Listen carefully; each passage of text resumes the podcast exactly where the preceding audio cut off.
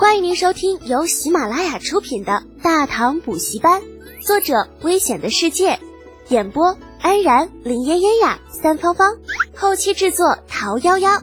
感谢订阅。第三百一十七集，是金子在哪儿都发光。对于工头的担心，那西俊满表示，左右不过就是多抡几下的事情，只要工地管饭，不用其他人帮忙，夯实路基的事儿，老子一个人包了。哎呀，小祖宗啊，快点收了神通吧！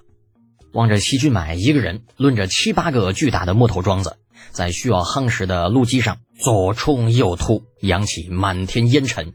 这白工头只觉得眼前一片金星闪烁。这家伙万一哪一下抡不好，如此巨大的木头桩子飞出去，那估计下边就没有个活人了。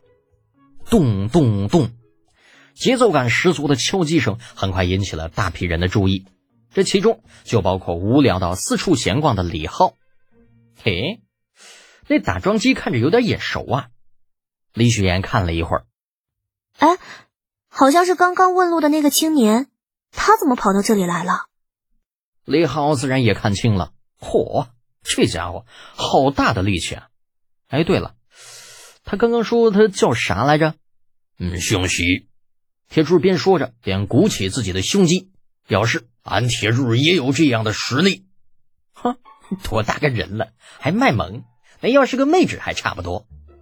李浩对铁柱鼓胸肌的行为视而不见，脑子里飞快闪过一个名字。对着远处正在卖弄一身腱子肉的小年轻大喝一声道：“席君买！”嗯，咚的一下，打桩机陡然停了下来，冰铁长枪往地上一戳，威风凛凛的环顾四周。某家在此，哪个唤某家名字？哼，还真是他呀！李浩眯起了眼睛。啊，你认识他？李雪岩眸子里闪过了一丝异色。知道有这么个人罢了。李浩摇着头。实话实说，席君买与苏定峰齐名，敢带着百来人冲击万人骑兵的狠人，李浩怎么可能不知道嘛？不过，相比狠人，李浩更愿意相信席君买是一个容易上头的热血青年。是你，拖着长枪来到李浩三人面前，席君买很快认出了他，诧异道：“你到底是谁？为何识得徐某的名字？书上看的。”你信不？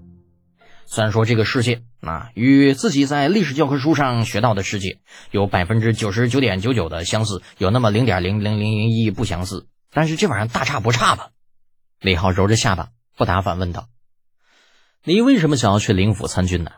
别跟我说什么当最好的兵啊，在大唐比灵府还要强大的军队不止一支，想做最好的，以你的能力，完全可以去其他地方报名。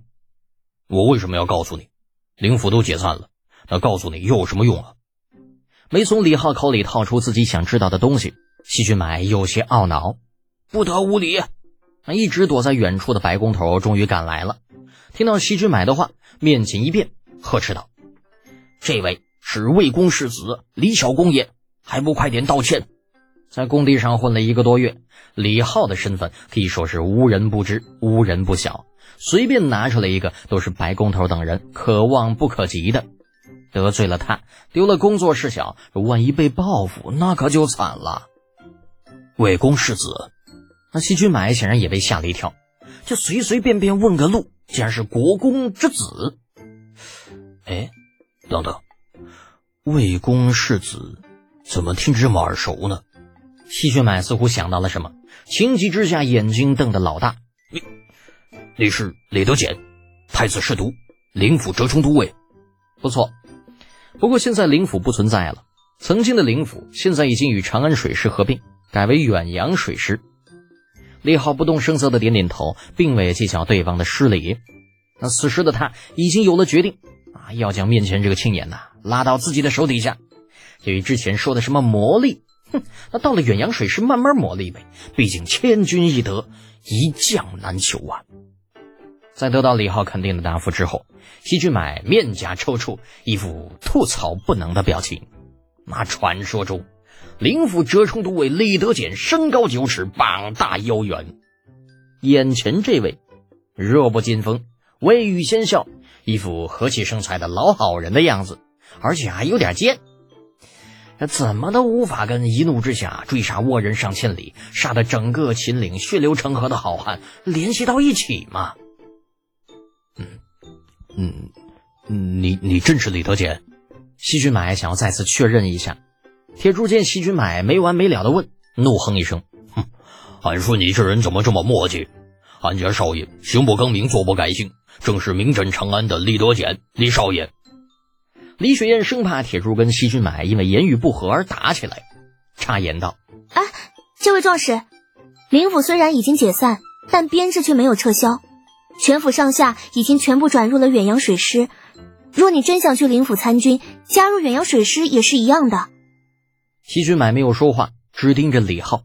女人什么的最麻烦了，俺不跟女人说话。李浩无奈点头道：“雪燕说的不错。”其实你加入远洋水师跟加入灵府是一样的，不管是待遇还是装备，亦或是训练，没有任何区别。那西君买闻言有些犹豫，嗯，可是某家不会浮水，差不多稳了。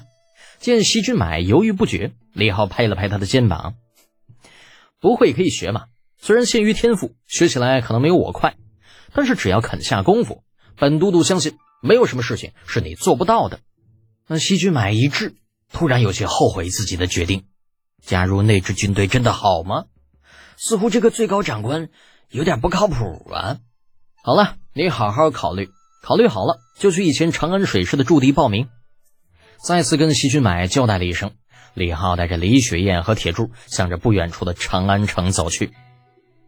天快要黑了，而晚上还有一场宴会要参加，不早点赶回去，怕是时间来不及。